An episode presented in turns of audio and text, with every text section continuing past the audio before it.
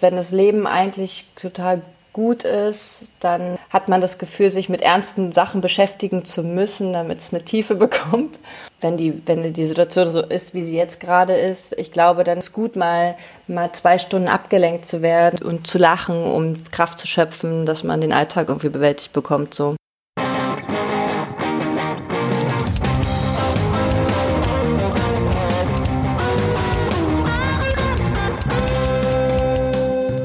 Wunderschönen guten Tag und herzlich willkommen zu den Cinema Shortcuts, dem Interview-Podcast der Kino- und Streaming-Zeitschrift Cinema.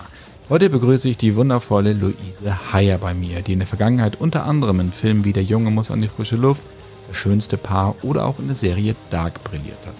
Mit Luise spreche ich heute unter anderem über ihren neuen Film JGA, der zufälligerweise auch das aktuelle Cinema-Cover über die 100 besten Komödien aller Zeiten ziert, über die Herausforderung aus dramatischen Rollen wieder herauszutreten was ein geschützter Raum am Set ist und warum Comedy für viele Schauspieler blanke Panik bedeutet.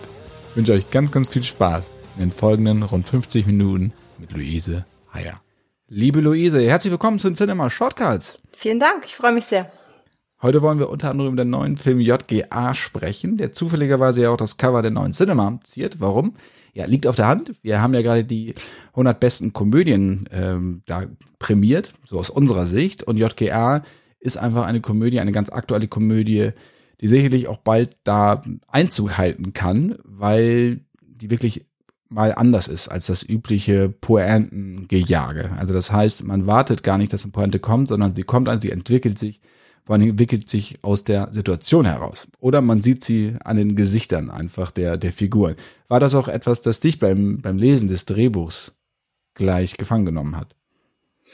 Auf jeden Fall. Also ähm, ich habe das Drehbuch gelesen und fand das schon sehr besonders, dass es als Komödie äh, also mir geschickt wurde und ich trotzdem sehr mitfühle mit den drei Hauptfiguren, also den drei Freundinnen und die Witze, also es war gar nicht so, dass ich jetzt während des Lesens so viel laut gelacht hätte, weil sich die die Pointen auch entwickeln, weil es halt über die Ernsthaftigkeit der Figuren, die miteinander interagieren, dann halt passiert, ja, so.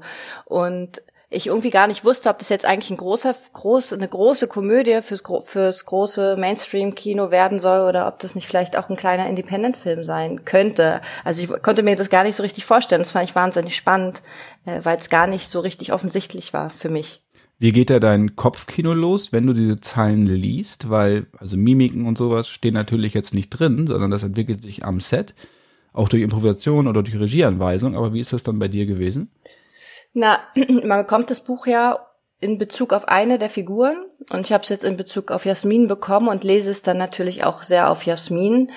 Und was eigentlich für alle Drehbücher spricht, wo ich dann auch zum Casting gehe, ähm, ist, dass ich mich sofort reinfühle und sofort ein Gefühl für die Figur bekomme, ja, und das nachvollziehbar ist. Oder manchmal ist es auch nicht nachvollziehbar, erstmal für mich als Luise und dann gucke ich, ah, die Figur da beginnt dann so das Kopfkino. Ah, die Figur könnte jetzt, macht das jetzt, weil, oder es ist nachvollziehbar aus der Figur heraus und ähm, irgendwie schwer zu erklären. Tatsächlich ist wahrscheinlich so eine Art Film, die dann schon schon mit abläuft. Und jetzt in dem Falle war es wirklich schwierig, das Bild drumherum zu bekommen, weil ich das nicht so richtig wusste, ob es jetzt groß oder klein oder also klein nicht im Sinne von, aber weiß was ich meine, ne? Also so ähm, ein ruhigerer oder stillerer Film eigentlich sein soll. Und äh, das wechselte dann tatsächlich immer zwischen den einzelnen Szenen. Also es gibt ja zum Beispiel diese Szene mit dem mit dem Stripper. Ähm, die las ich schon auch sehr witzig, muss ich sagen. Also auch mit sehr viel Fremdscham tatsächlich. Und das ist auch im fertigen Film genauso. ja. Oh Mann.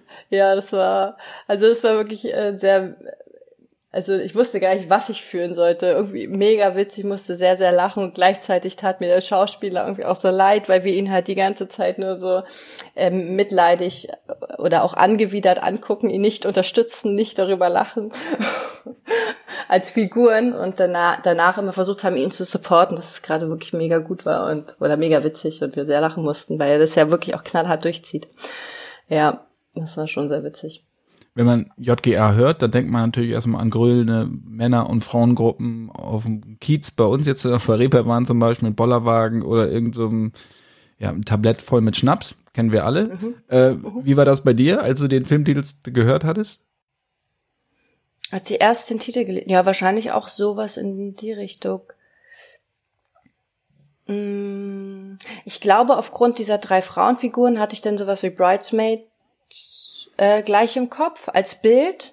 Aber viel mehr ist da jetzt ehrlich gesagt nicht passiert. Ich kenne aus Berlin, aus meiner Jugend kenne ich Junggesellenabschiede gar nicht so richtig oder hab's gar nicht so richtig vor Augen. Erst als ich in Rostock studiert habe, ist mir das äh, dann vor die Füße gefallen sozusagen in der Einkaufsstraße, die ich immer lang gehen musste zur, zur Uni. Ähm, und das, da habe ich mich immer so ein bisschen gefragt, was jetzt genau der Grund dafür ist, warum das, warum man das macht eine Person, die dann geehelicht wird, ob Mann oder Frau, dann so bloßzustellen auch, ja. Und ähm, ich mochte das immer dann, wenn ich das Gefühl habe, das wird alles so mit ganz viel Liebe gemacht und die äh, die Frau oder der Mann, der der oder die das machen muss, hat auch Spaß dran. Aber wenn ich das Gefühl habe, die Braut oder der Bräutigam in Spee haben da eigentlich gar keinen Bock drauf, dann tut mir das eigentlich nur ein bisschen leid, muss ich sagen. So, äh, deswegen bin ich auch ganz froh, dass unsere Braut gar nicht mitgekommen ist nach Ibiza. Und wie du schon gesagt, hast, geht es eher so in die Richtung Brautalarm, also Bridesmaids und mhm. weniger ein Hangover. Ja, das ist ja eher die männliche Sicht auf Dinge und Bridesmaids bzw. Brautalarm dann eher auf die weibliche Sicht. Äh, Brautalarm war damals auch ein Film, den ich wirklich sehr, sehr gerne mochte. Rose Byrne und Co. Äh, kann man sich immer wieder angucken. Ich glaube, von 2011 ist der auch schon. Das ist echt, auch schon ja? Krass. Echt, äh, lange her, dass es, den, dass es den gab, aber auch wirklich sehr, sehr gelungen. Du hast vorhin gesagt auch, dass was dir an dem Film besonders gefällt, ist, dass es so unterschiedliche Facetten eigentlich hat. Also, dass es um Freundschaft geht, um weibliche Freundschaft in erster Linie, aber auch äh, Männerfreundschaften, so Neben Nebenhandlungen, dann um Einsamkeit, äh, um Single-Dasein. Und diese drei Figuren, um die es ja geht, die tragen ja eigentlich alle diese Aspekte mhm. in sich.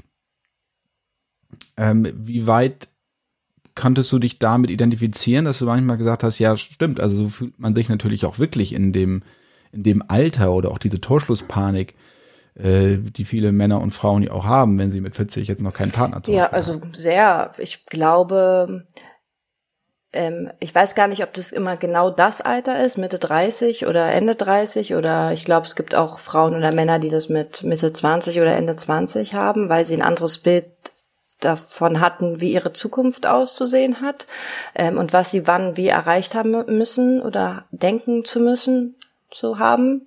Ähm also äh, also ich bin ja in einer Familie groß geworden, ähm, die sehr ostsozialisiert natürlich ist, weil ich in Ostberlin aufgewachsen bin. Und da war das ja total üblich, dass man irgendwie mit 19 heiratet und mit 23 ähm, drei Kinder hat und mit 30 sind die Kinder dann schon in der Pubertät oder so.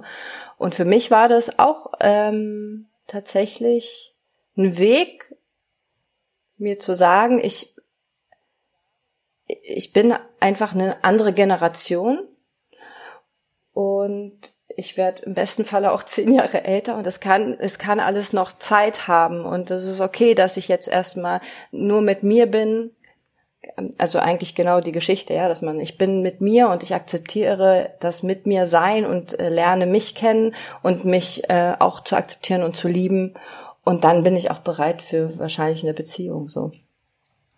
Äh, aber also, und deswegen glaube ich, dass es was ist, was, was ganz, ganz viele nachvollziehen können. Also und bei bei den drei Frauen in dem Film ist es ja alle gehen ja unterschiedlich damit um und ich glaube, es soll auch nicht nur das sein, dass man einen Partner finden muss, um glücklich zu sein, sondern auch es geht auch darum, das Alleinsein, das Single-Dasein äh, auch zu feiern oder zu sagen, es ist doch jetzt, du bist kein kein schlechterer Mensch oder kein Mensch zweiter Klasse, wie bei keine Ahnung, ähm, weil du das jetzt, was andere in deinem Umfeld schon haben, äh, noch nicht hast, so. Das ist halt dein Weg. Du musst nicht den Normen entsprechen oder dem gesellschaftlichen Druck nachgeben oder sowas. Äh, und den gibt's halt einfach. Und den macht man sich auch selber. Vielleicht gibt's den gar nicht. Vielleicht macht man den sich selber aufgrund von dem, was man sich äh, als Kind oder Jugendliche oder Jugendlicher vorgestellt hat. Und dann geht's darum, in einer gewissen Phase seines Lebens sich davon irgendwie zu lösen und dann zu gucken, was auf einen zukommt. Wenn, wenn man eine Figur hat, äh, spielt, die so viele unterschiedliche Aspekte in sich vereint, also diese emotionalen Aspekte, wie, wie wir gerade angesprochen haben, muss man sich mhm. dann auf ein Gefühl konzentrieren oder kann man alle gleichwertig abdecken? Na, es gibt Gefühle, die einfach ganz tief verankert sind. Ja, bei Jasmin eine Unsicherheit, eigentlich keinen richtigen Bezug zu sich haben, also sie definiert sich ja sehr über die Meinung anderer. Sie holt sich ja ihre Glücksgefühle darüber, dass sie von anderen ähm, die Junggesellenabschiede und die Hochzeiten organisiert. Da holt sie sich ihr Selbstwertgefühl her. Und man weiß als Zuschauer oder auch als Leser oder wenn man solche Freundinnen hat, äh, ja, dass der Punkt ganz woanders liegt. Ne? Und das muss man sich, muss ich mir erarbeiten, dass das einfach in mir drin ist und dann werden die Emotionen, die dann situativ sind, dann draufgespielt, sozusagen. Wenn man, vielleicht kann man das so erklären. Dann ist man sehr, dann ist man eigentlich sehr situativ oder ich bin dann sehr situativ in den, in den, äh, in den Szenen, die ich dann spiele. Der Regisseur von JGA, ähm, Ali Reza Golafshan, hat gesagt, ich zitiere mal, äh, was er über die Dreharbeiten mhm. gesagt hat mhm. ähm, geht in die Richtung, wie schwer es ist, eigentlich Comedy zu drehen. Äh, ja. Wenn große lustige Szenen beim Dreh anstehen, spürt man immer eine positive Panik im Team. Wenn hingegen eine eher dramatische Szene anfällt, in der jemand weint oder es zum Streit kommt, atmen alle auf, fällt der Stress ab, als stünde eine kleine Pause an. Diese ernsten Szenen beherrschen Schauspieler wirklich aus dem FF. Hat er recht? Also ich kann nur von mir, also ich kann nur von mir sprechen, aber ja, bei mir ist es auf jeden Fall so. Also bei mir ist auf jeden Fall, dass äh, ich, also mein meine meine Filmografie äh, zeigt das ja. Ich spiele sehr viele äh, dramatische Figuren und tiefgründige Figuren, die auch in extreme Gefühle reingehen. Und das ist mittlerweile tatsächlich relativ leicht abrufbar, äh, weil mein Körper daran so gewöhnt ist, dass ich da sehr durchlässig bin und Komödie macht für mich mega, hat mir wirklich mega Stress bereitet, im besten Sinne, weil es um Poinsetze, um das richtige Timing geht und äh, ich nicht wusste, ob ich das schaffe oder wie schaffe ich es, die Figur ernst zu nehmen, aber trotzdem nicht zu dramatisch zu werden, so dass die Figur verraten wird, weil man bleibt ja trotzdem in einem Genre, ja. Es ist ja dann trotzdem was anderes, eine Komödie zu spielen als ein Drama zu spielen.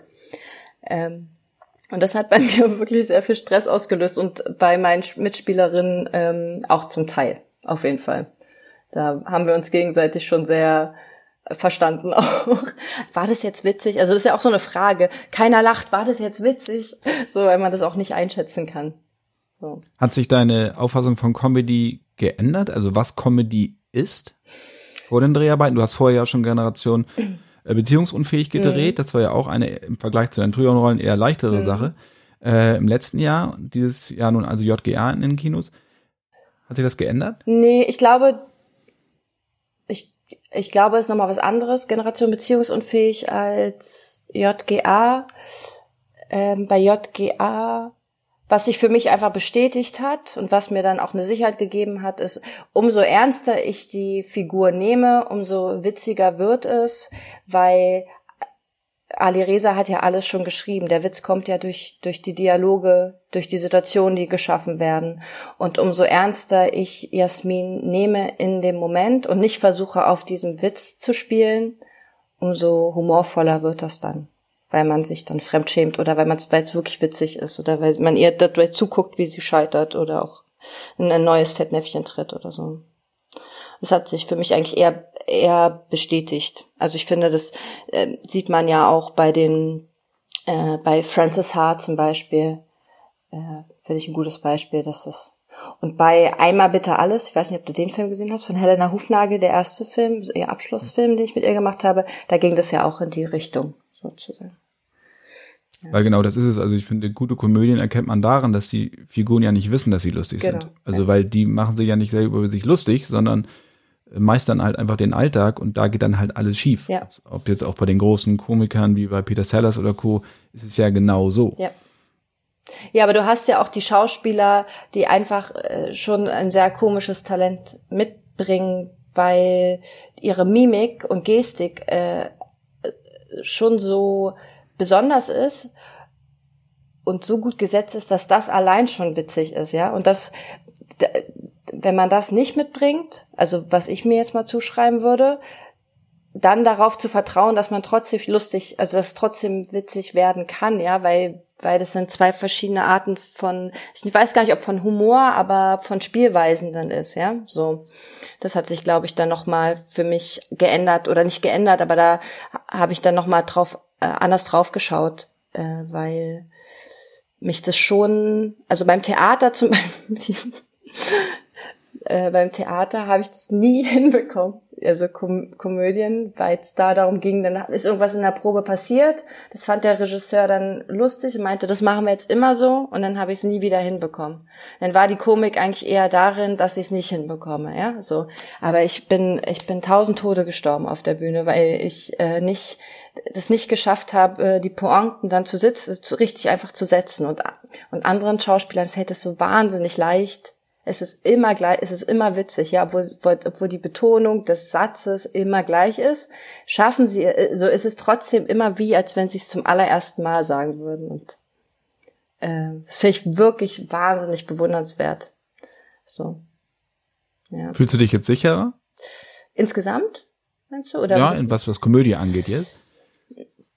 Mm, na, ich habe schon gemerkt, dass ich, äh, ich war mit dem Dreh fertig und das war schon eigentlich ein verunsichernder Moment, weil ich nicht einschätzen konnte, was da rauskommt. Also äh, ich habe schon geglaubt, dass es ein guter Film wird, ja. Also es ging jetzt nicht darum, ob der Film gut oder schlecht ist, aber ich habe schon ein, einen enormen Druck äh, empfunden, weil Jasmin ja äh, wie der der, der rote Faden ist, der durch die Geschichte führt mit ihrer Geschichte sozusagen. Es geht um die drei Freundinnen, aber Jasmin begleitet man ja dann irgendwie, oder die wird ja so durchgeführt. Und ähm, ich konnte bis, wir hatten ja schon Premiere in München am, im Anfang März, bis dahin gar nicht so richtig einschätzen, ob das funktioniert hat oder nicht. Und habe mir dann immer gesagt, ja gut, aber ich will ja auch nicht stehen bleiben. Also ich möchte ja sozusagen, ich will als Künstlerin als, oder als Schauspielerin möchte ich ja mich weiterkommen und mich mich weiterentwickeln. Und wenn ich jetzt damit auf den Mund falle und das total nach hinten losgeht, dann ist es trotzdem eine Erfahrung, die ich gemacht habe und dann suche ich mir halt was Neues, aber ich kann es ja nicht rausfinden, wenn ich es nicht versuche und ich bin total glücklich und immer wieder neu überrascht, wenn wenn das dann Leute sagen, dass sie das gut finden oder das funktioniert oder ja, so. Und dadurch bekommt man natürlich eine Sicherheit, eine größere Sicherheit durch die, durch das Feedback, durch die Anerkennung. Ähm, ansonsten, ja, ich glaube, das macht mich eher mutig, mich, mich da weiter auszuprobieren. Zweifelt man, wenn man so einen Film mit Publikum guckt und man empfindet manche Szenen als unglaublich witzig und dann passiert plötzlich gar nichts im Publikum. ähm, und dann denkt man, um Gottes Willen.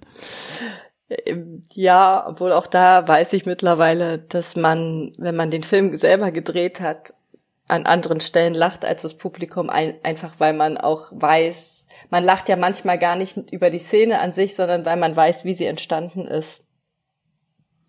Also ich glaube, manchmal ist es witziger, so wie es entstanden ist, als wie die Szene dann am Ende wird, ja. So und an anderen Stellen die, die findet man dann gar nicht witzig, da lacht aber das Publikum. Ich glaube, das also richtig schlimm ist es, wenn gar nicht gelacht wird, glaube ich, in der gesamten Komödie. so. Das wäre schwierig. Das wäre richtig schwierig.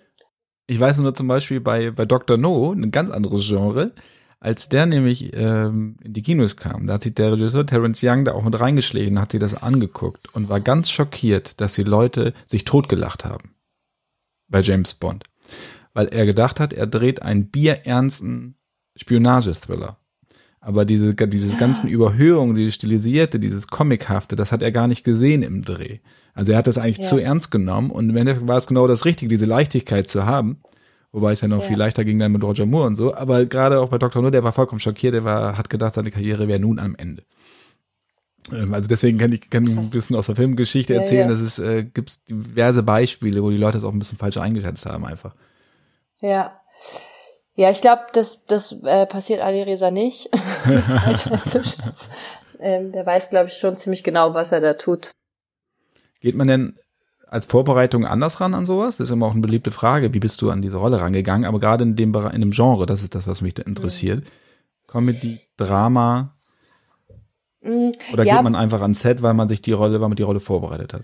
Nee, im besten Falle hat man Proben vorher.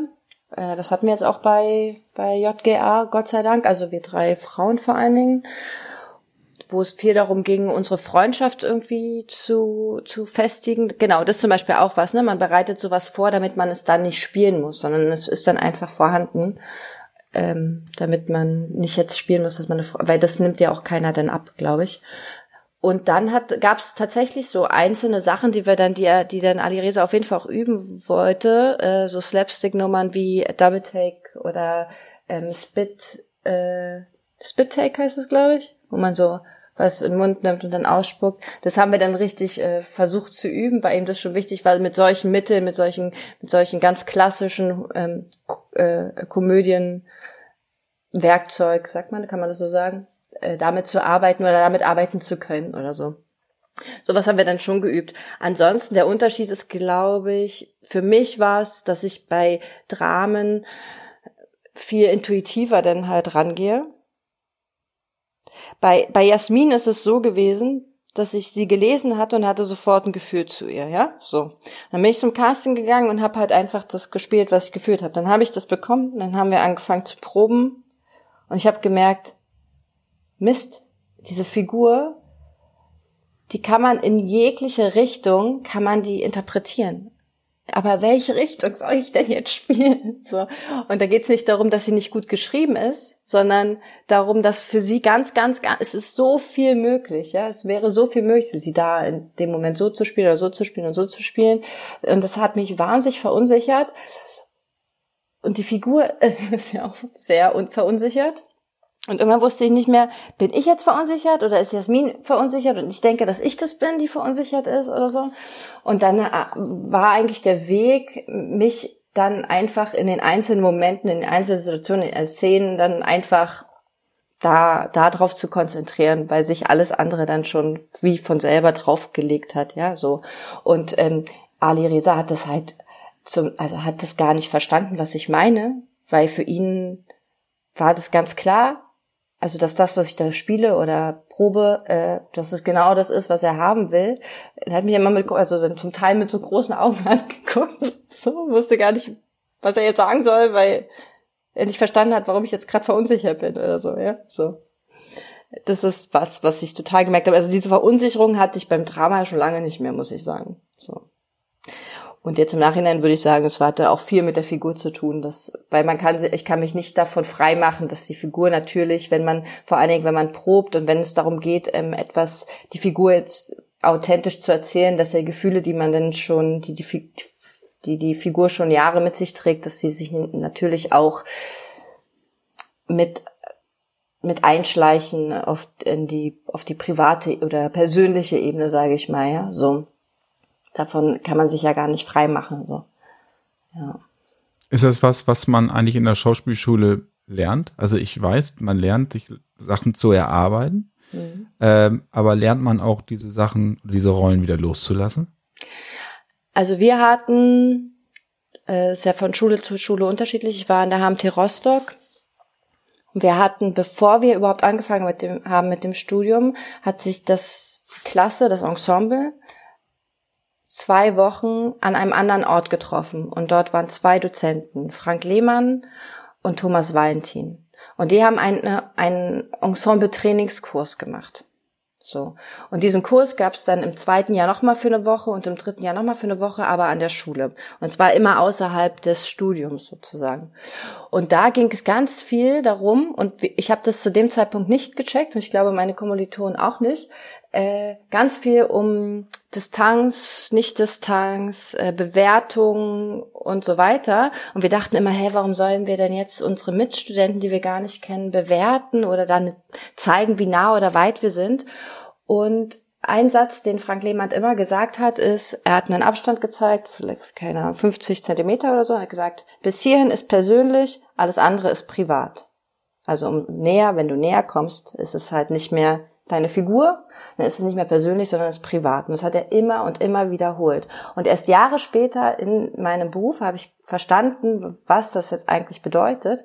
Und ich finde, dass genau das mir sehr dabei hilft, also diese Ensemble-Trainingskurse sehr dabei hilft, zu unterscheiden, was ist, bin ich privat und was ist meine Figur.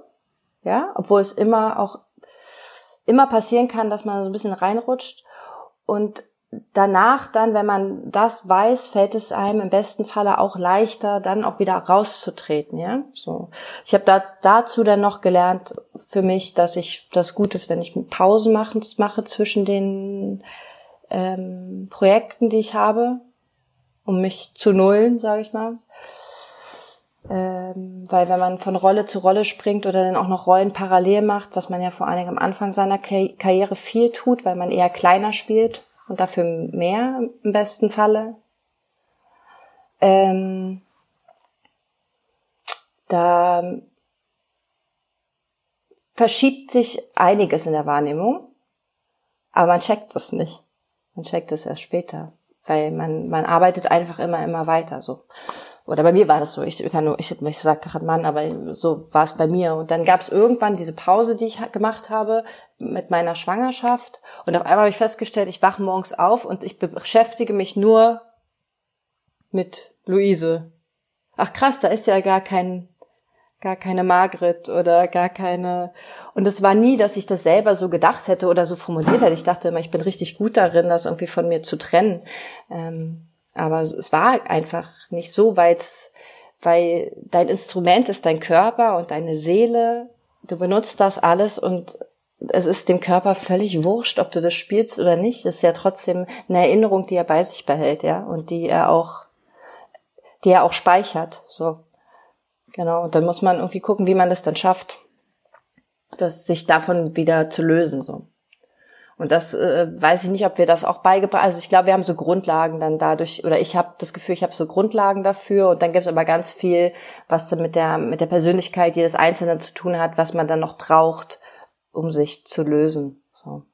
Man muss dann ja. auch sicherlich dann einfach die eigenen Grenzen kennen und die nicht immer weiter verschieben, weil gerade auch, wenn man sich deine Filmografie anguckt, hm. das waren ja alles auch oder oftmals psychische Grenzsituationen, die du hm. gespielt hast. Also ob es depressiv, Depressive war, der Junge muss an die frische Luft, also Selbstmord, ähm, ob es Vergewaltigungsopfer waren. Das sind natürlich, das ist ja alles harter Tobak, auch der sicherlich nicht spurlos an einem vorübergeht, aber man sicherlich dann für sich selber auch, stelle ich mir das vor, dann sagen muss, okay, jetzt ist auch hier Schluss.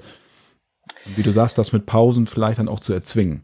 Ja, mit Pausen zu erzwingen oder dann doch lieber eine Komödie zu machen. Ich meine, ich muss ja dazu auch sagen, dass es schon dass ich da auch ein großes Glück habe, dass ich dann sowas auch angeboten bekomme, ja. Also äh, es sind ja wirklich, ich, es ist ja eine Luxussituation, die ich dann auch dann habe, dass ich dann auch sowas spiele, was anderes spielen kann und dann nicht arbeitslos bin. Das haben ja dann ganz viele, ich glaube, es bei ganz vielen anderen schon ganz anders sieht. Man kann sich das, die können sich das nicht aussuchen.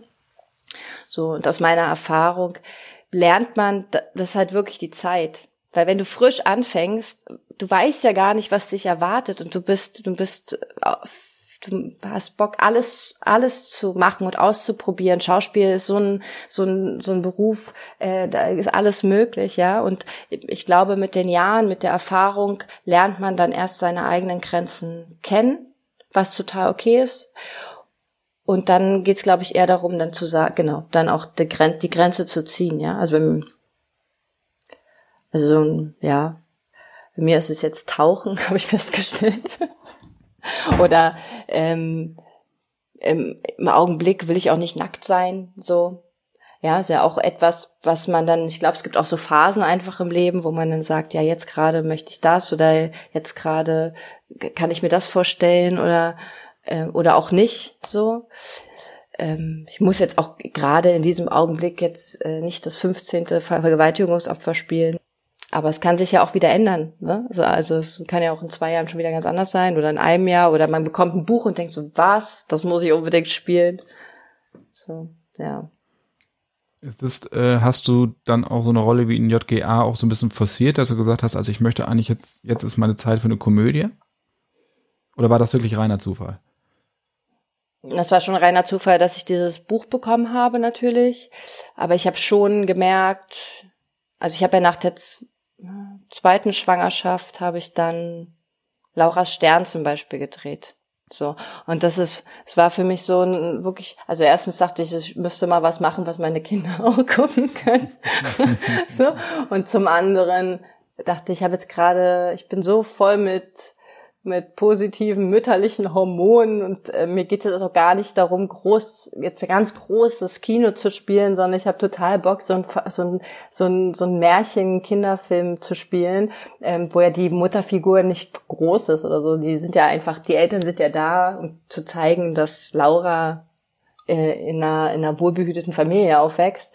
Ähm, und das war schon eine sehr sehr bewusste Entscheidung, das zu machen, weil es mir irgendwie gut tat und weil ich auch Geld verdienen, also ich muss ja auch Geld verdienen. Ich kann ja jetzt auch nicht sagen, ich arbeite jetzt vier Jahre nicht oder sowas, ja.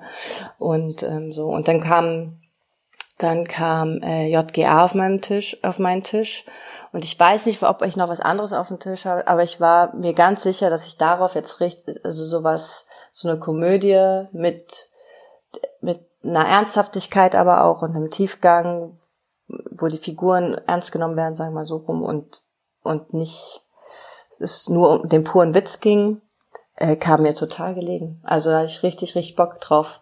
Und ich war richtig froh, dass das Casting geklappt hat. Wenn man sich so ein bisschen die, die letzten Jahre anguckt, äh, gerade auch im Kino, es wird immer düsterer, es wird immer abgründiger, die, die Figuren auch im Hollywood-Kino immer mehr Ecken und Kanten und müssen ernst sein und aber diese Leichtigkeit der Romcoms oder der normalen Komödien, die ist kaum noch zu finden. Es gibt immer wieder kleine Ausreißer, wie zum Beispiel Palm Springs, äh, den ich mit Adam Sandberg, den ich super fand, äh, jetzt JGA, also Ausnahmen bestätigen dann aber auch die Regel. Also diese Welle an Romcoms, damals mit auch sein Todesfall, Notting Hill und was da alles kam, das gibt es derzeit überhaupt nicht mehr. Mhm. Ist das auch dein Eindruck, dass das Kino gerade in so eine doch sehr, sehr äh, ja, düstere Ecke wandert? Mhm. Ja, ich könnte mir vorstellen, dass es sich jetzt auch aufgrund der politischen Situation wieder ändert, weil ich glaube, dass es immer so ein bisschen gegenläufig ist. Wenn das Leben eigentlich total gut ist, dann hat man das Gefühl, sich mit ernsten Sachen beschäftigen zu müssen, damit es eine Tiefe bekommt. Und wenn es ähm, wenn die, wenn die Situation so ist, wie sie jetzt gerade ist, ich glaube, dann hilft, also dann tut es gut, mal, mal zwei Stunden abgelenkt zu werden oder sich mit, mit ganz alltäglichen Sachen zu beschäftigen, ja, oder auch ein bisschen überzogenen Sachen und mit, und zu lachen, um Kraft zu schöpfen, dass man den Alltag irgendwie bewältigt bekommt, so. Ich kann mir vorstellen, dass jetzt wieder mehr wird.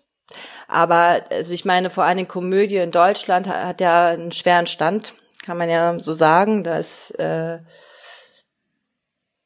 ähm, also sind halt schon, es sind ja immer wahnsinnig erfolgreiche Filme von den Zuschauerzahlen. Weiß nicht, was das hier ist. Ich schließe es mal.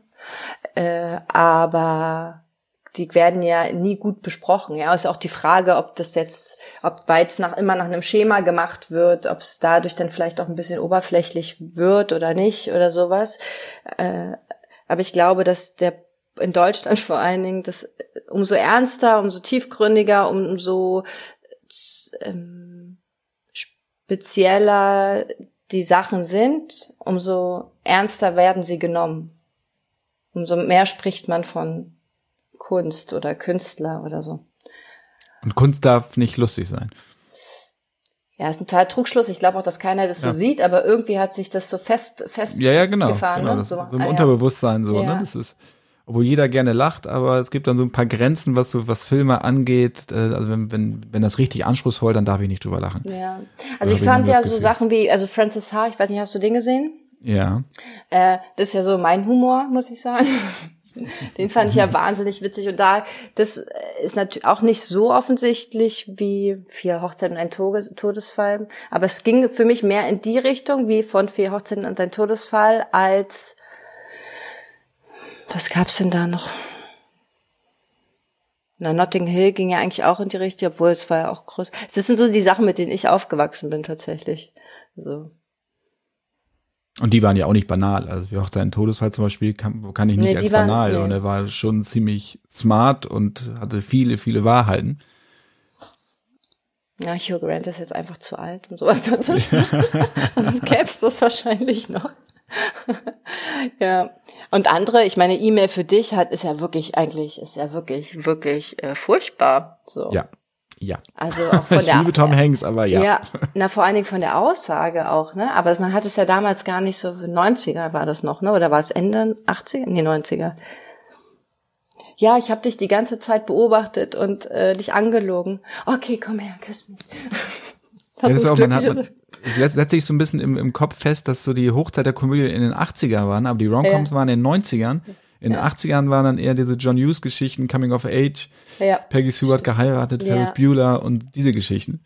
Breakfast Club natürlich. Ja. Ähm, hm, hm, macht blau. Ferris macht blau, genau. Ja. Was brauchst du, um eine Rolle perfekt spielen zu können?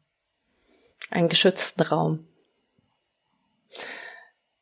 Das ist auch was, was ich festgestellt habe, dass ähm,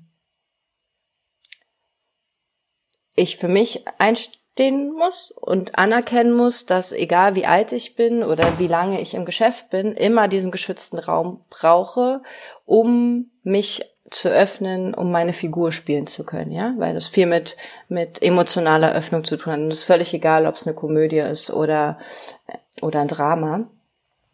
Und der geschützte Raum bedeutet für mich, dass es am Set im besten Falle die Regie jemand gibt, also die Regie im besten Falle,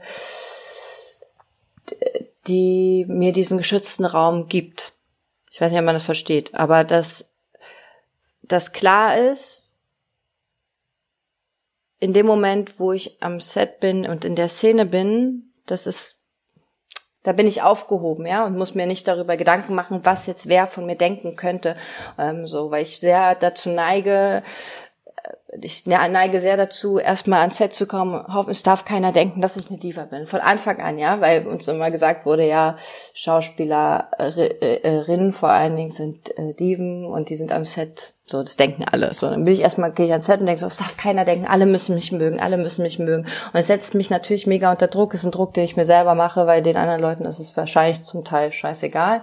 Ähm, und das aber dann, wenn ich, wenn ich in dem, wenn ich die Figur spiele, dass ich dann nicht darüber nachdenken muss, inwieweit jetzt Leute denken, dass ich spiele oder nicht spiele. Also ich mache mir, habe mir jetzt wahnsinnig viele Gedanken darüber gemacht. Denken die jetzt, dass ich, wissen sie, dass ich jetzt gerade Schauspieler? Wissen sie, dass ich es gerade nicht ich bin? So. Ähm, und vor allen Dingen in Momenten, wo, also wo sehr schwierige Szenen zu drehen sind, ja, die, die, und damit meine ich gar nicht irgendwelche Schussszenen, sondern damit meine ich eigentlich Szenen, die emotional sehr, sehr tief reingehen, aber die äh, immer eine Verknüpfung auch auch zu der Person schließen können, weil sie in irgendeiner Form dann doch alltäglich sind. Ähm, Habe ich das schon oft erlebt, dass Leute dann denken, sie müssten mich mh, mm, sagt man das, so betüddeln oder weil sie denken, dass ich als Luise gerade mich nicht gut fühle. Aber am Ende ist es. Bevormunden so ein bisschen. Ja, aber also auch auf eine liebevolle Art und Weise. Aber ich, ich möchte da nicht jedes Mal, ich möchte mich ja be, be, ich möchte mich ja konzentrieren können auf die Figur. Das heißt, ich brauche eine Person, also die Regie, und wenn die Regie das nicht leisten kann, was manchmal auch so ist, dann braucht es jemand anderen, der dann da ist und wo ich weiß, wenn ich als Luise ein Problem habe, egal wie alt ich bin, egal was mein Standing ist, egal wie professionell Leute mich halten, äh, es ist halt ein sehr emotionaler und sehr persönlicher Job. Wenn ich ein Problem habe und mit etwas nicht zurechtkomme, dann muss die Person da sein und mit zuhören sozusagen oder muss muss das in einer Form auffangen. Aber das ist ja dann eigentlich, wenn du an einem neuen Setcom im neuen Team arbeitest, auch ein Wabonspiel, weil du ja dann relativ schnell Vertrauen zu den Leuten fassen musst, die du im Zweifel erst seit drei Wochen kennst. Ja, aber das ist ja auch der Job, ne? Also das, klar, ja. aber das ist auch die, dann die Herausforderung, ja, ja, wenn du total. sagst, du brauchst einen geschützten Raum. Also das stelle ich mir dann schon sehr, sehr schwer vor. dann da auch da loszulassen und eine gute Menschenkenntnis einfach auch. Ja, genau, es braucht also tatsächlich äh, setzt das eine gute Menschenkenntnis voraus und sich ein Einlassen auf die Spieler. Es geht dabei ja nicht nur um mich, es geht ja auch um alle anderen äh, Spieler. Ähm, ich brauche auch das Gefühl, dass dass man, dass es keine großen Hierarchien gibt, ja, also dass jetzt nicht der Setrunner getreten wird äh, und ich hofiert werde. Damit kann ich auch gar nicht umgehen. Ja, so meine ich das nicht. Ich meine nur, dass wenn ich, also tatsächlich dieser geschützte Raum sollte eigentlich Standard sein. Weißt du, wie ich meine? So, es sollte klar sein. Und wenn man größere Sachen dreht, dann ist es ja, man lernt den Regisseur, den Regisseur, die Regisseurin ja auch vorher kennen. Ähm, man bespricht das, was man schon besprechen kann, ja, in Bezug auf die Figur, aber auch, wenn man dann seine Grenzen weiß. so, oder man weiß, okay, pass auf, diese Szene, äh, ist für mich extrem, da brauche ich den geschützten Raum, da brauche ich, also es geht ja auch nicht darum, nicht um jeden Moment, sondern es geht ja um bestimmte Szenen. Und pass auf, ich brauche wahrscheinlich in diesem Moment brauche ich deine deine deine Leitung, deinen Schutz. Ich brauche einen geschützten Raum. Äh, ich brauche eine Konzentration am Set äh, für diese für diese Szene. So. Ist das etwas, was was ähm, wo junge Schauspielerinnen, Schauspieler manchmal wirklich auch ein bisschen an die Hand genommen werden, um genau das für sich zu schaffen, weil gerade wenn man die ersten Filme, ersten Serien dreht, ist das ja nicht der Fall, weil man daran vielleicht auch gar nicht denkt, sondern weil man, wie du gesagt hast, dann eher ähm, auf Außenwirkung aus ist. Wie, wie wirkt man auf die Crew? Hm. Ja, ja, ich glaube nicht, dass es so viel mit Alter zu tun hat, sondern eher mit deiner Erfahrung. Es gibt ja auch äh, SpielerInnen, die mit 35 erst an, das erste Mal ins Set kommen. Und äh, die gehen genau den gleichen Prozess durch wie sie wie 20-Jährige, ja, oder können genau den gleichen Prozess durchlaufen. Und auch die muss man an die Hand nehmen. Es hat dann einfach was, genau, damit zu tun, äh, dass es auch aufregend ist. Man ist denn da, dann ist, dann wird von einem wahnsinnig viel erwartet natürlich, ne? Also weil der Film muss ja, es, es muss innerhalb von kürzester Zeit äh, während eines Tages müssen, keine Ahnung, sechs Minuten gedreht werden, das wahnsinnig viel ist. Dann gibt es einen Zeitdruck, aber deine Emotionen und du als Spieler oder Spielerin musst ja immer auf Punkt sein, sozusagen. Es gibt, und wenn das dann mal nicht so ist, also da auch eine Gelassenheit zu bekommen, dann ist es halt jetzt gerade nicht so, hat man natürlich als Anfänger, und da, das meine ich auch wieder altersunabhängig, hast du ja nicht, weil du denkst, jetzt, und umso älter du wirst, umso schlimmer wird's wahrscheinlich, weil du denkst, jetzt ist meine große Chance, jetzt muss ich, muss ich zeigen, dass ich das äh, perfekt perfekt mache und dass ich wahnsinnig toll bin und sowas. Äh, das heißt, dass ich schon am besten in, in, beim ersten Take das total naile, sag ich mal. äh, was aber meistens dazu führt, dass man verkrampft, dass man gar nicht frei ist, dass es gar nicht funktioniert und man gar nicht weiterkommt. Und auch das ist tatsächlich, kann man Leute versuchen an die Hand zu nehmen, ne? Also kann man mache ich auch, wenn ich das Gefühl habe, dass es auch jemand sich wünscht, weil nichts ist schlimmer, als jemand an, die Hand zu nehmen, der das gar nicht will, der sich so denkt, was willst du jetzt? Du jetzt hier meine Mutti oder so? Ähm, um da einen Druck raus, rauszunehmen, aber ich glaube, im besten Falle lernt man das schnellstmöglich, ohne größeren Schaden währenddessen zu nehmen. Was ist der größte Graus für dich bei der Schauspielerei? Der größte Graus. Gibt es Ängste, bevor, bevor du losgehst? Oder das auch, also, also Stresssituationen, die du dir selber schaffst? Mm, ja, auch ähm, altersabhängig oder also Arbeitsjahre abhängig. Ähm, am Anfang war es ganz klar, dass ich nicht überzeuge, dass es ein aus Fehler aus Versehen war, dass äh, ich gecastet wurde. Das habe ich auch jetzt immer noch tatsächlich so. Aber naja, ich glaube, da bin ich auch wieder beim. Ich glaube, mein größter Kraus ist, wenn ich das Gefühl habe, die Liebe, die ich in, in, dem, in, das, in die Geschichte gebe, wird nicht so von den arbeitenden Menschen drumherum auch gesehen So, damit meine ich nicht die Liebe zu mir, sondern da meine ich die Liebe zum Projekt. Also wenn ich das Gefühl habe, ich arbeite eigentlich für et gerade für etwas, was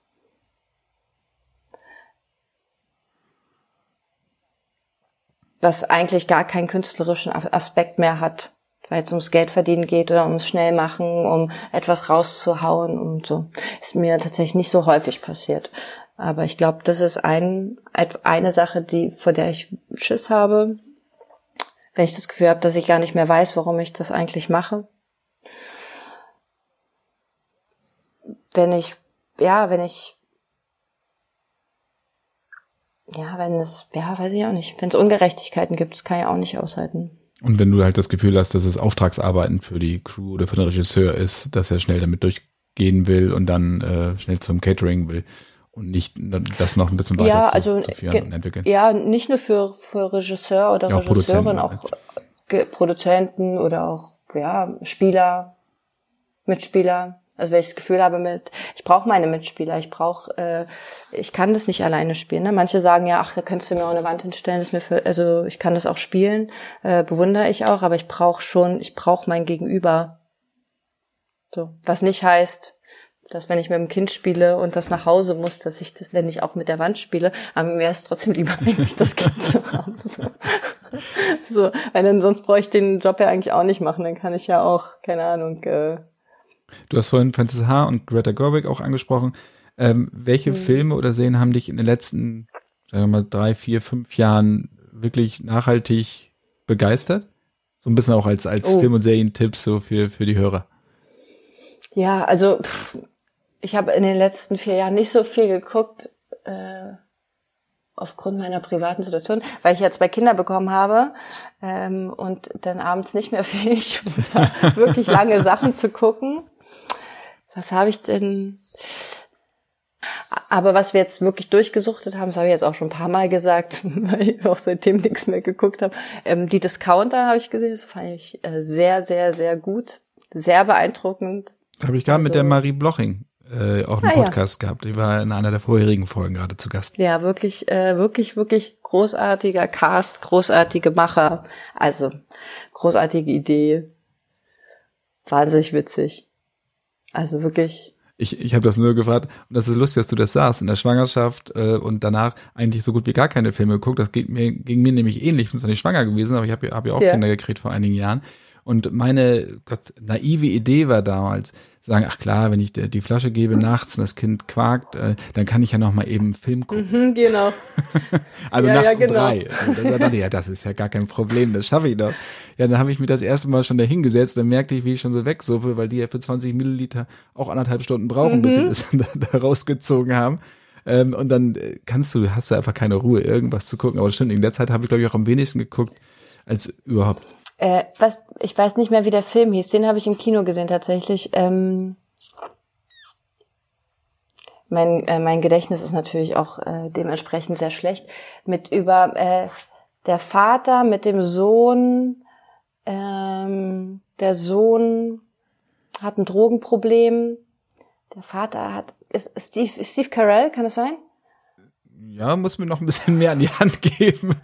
Äh, der Sohn, wie hieß der Sohn? Ah, das, das, ja, ja, das, das, das gibt's in Steve Carell-Film, der genau so, ja, das stimmt. Jetzt fällt mir.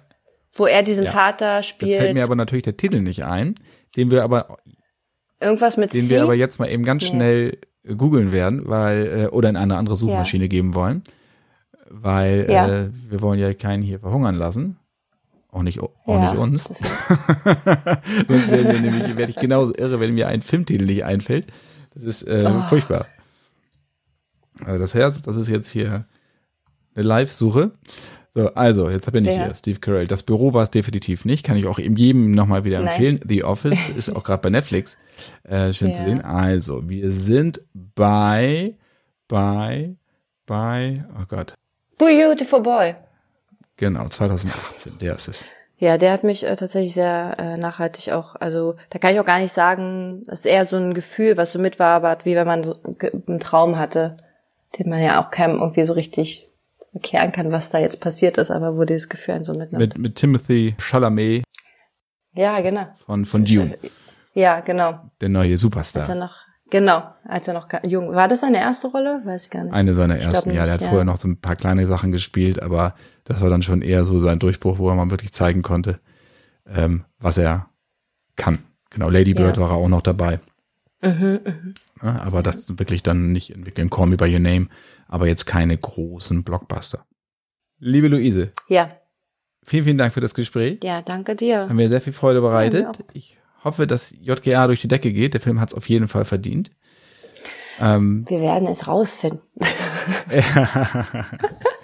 auf nee, jeden Fall, schön. wenn man wirklich mal auch gerade in diesen Zeiten, wie du gesagt hast, mal lachen will, mal ein bisschen den Alltag vergessen möchte, ist das wirklich perfekt, weil es auch äh, viele bittere Wahrheiten enthält. Manchmal erkennt man sich wieder, man muss manchmal so ein bisschen schlucken, aber nicht, dass man vorgeführt wird oder sowas, ganz im Gegenteil, sondern. Bekommt ja auch gerne bei einigen Sachen eventuell einen Spiegel vorgehalten. Nicht nur bei einigen Sachen. also alles Gute wünsche ich dir und äh, bis hoffentlich bald. Ja, bis hoffentlich bald. Vielen Dank für das nette Gespräch. Bis dann. Tschüss. Bis dann.